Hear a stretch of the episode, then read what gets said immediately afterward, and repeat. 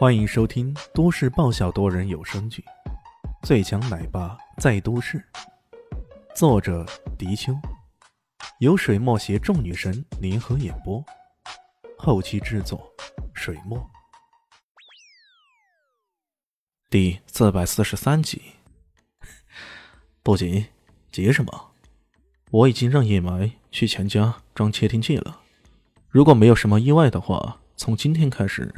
这个钱正义的一举一动，全都会掌握在我们的手中。那就好。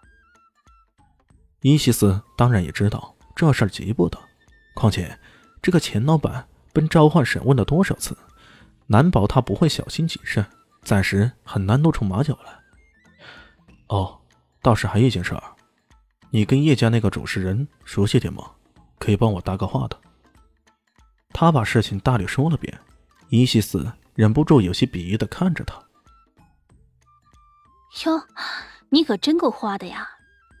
这边有个灵犀女神，那边有个云真美女总裁，你到底喜欢哪个多点？李炫仪呢？我靠，这样都能吃醋？他忍不住摸了摸鼻子，哟，这样也能吃醋啊？说，要不然我不帮你忙。伊西斯。冷冷的说道：“ 没有说喜欢哪个多点，我跟云珍，呃，是合伙的关系，我持艾云百分之二十的股份呢。如果他在明珠失败了，我也亏一大笔钱呢，对不对？”李炫只好这么说。哼哼，伊西斯不说话了。过了好一会儿，他才说道：“找叶衡良吧。”我记得好像他负责这一次的竞拍，而且我也只跟他熟一点。一家子弟人数众多，光是在明珠市这一带也都好多兄弟姐妹，更别说那分支那边了，南向市的叶家了。如此多的人里面，他也只是跟这个叶恒良熟一点，那还真的是让人感觉到有些凄凉。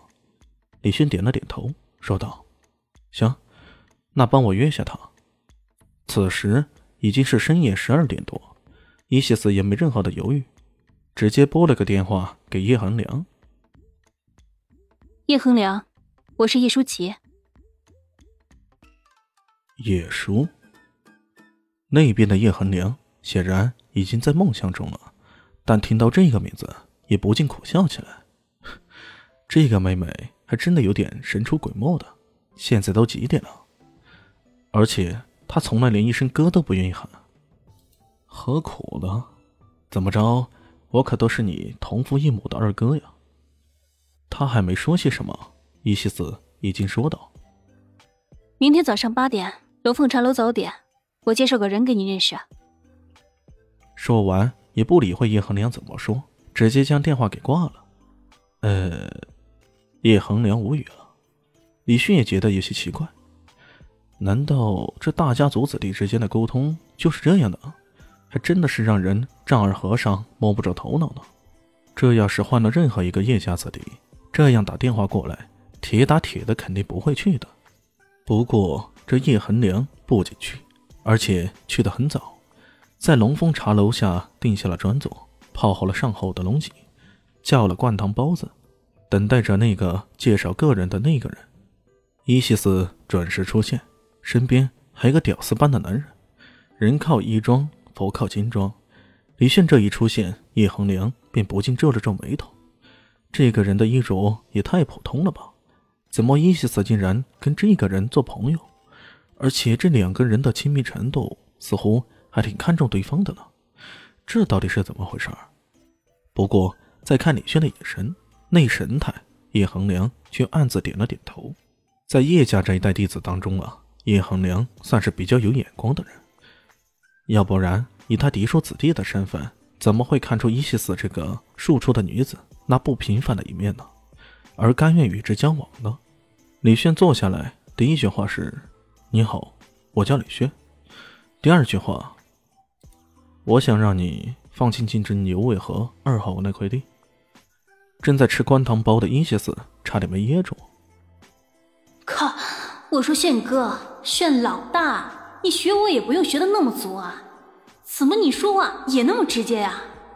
你跟叶恒良也很熟吗？叶恒良也无语了。呃，大概啊，你谁呀？凭什么一坐下来就让我放弃金镇那一块地啊？可是家族明确指定需要的，用来开发房地产的，资金也准备好了，三百亿，你去赚一百亿是不成问题的。你轻飘飘的一句话就让我们不投了，那我如何向家族里的人交代啊？李炫是吧？来，先吃东西再说，这包子也趁热吃，要不然等下凉了可就不好了。没办法。叶恒良还是个比较有涵养的人，要是换了他那些脾气暴躁的兄弟，说不定一笼包子直接盖了过去啊！李迅却不理他，继续说道：“我跟你分析一下。”他用筷子沾着茶水，大概画了一下。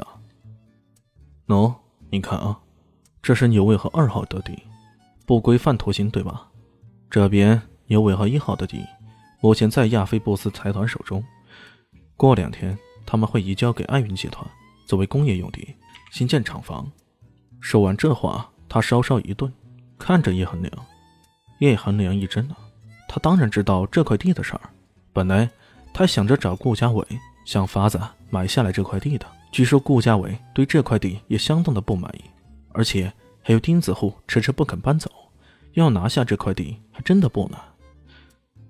可现在，如果这个人说的是事实，那么，自己这房地产的宏图计划，还真的需要再慎重考虑考虑了。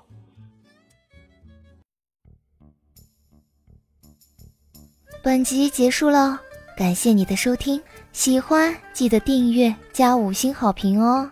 我是暖暖巴拉，不是的，我是小蛋蛋，不，我是萧林希，我在夏季等你。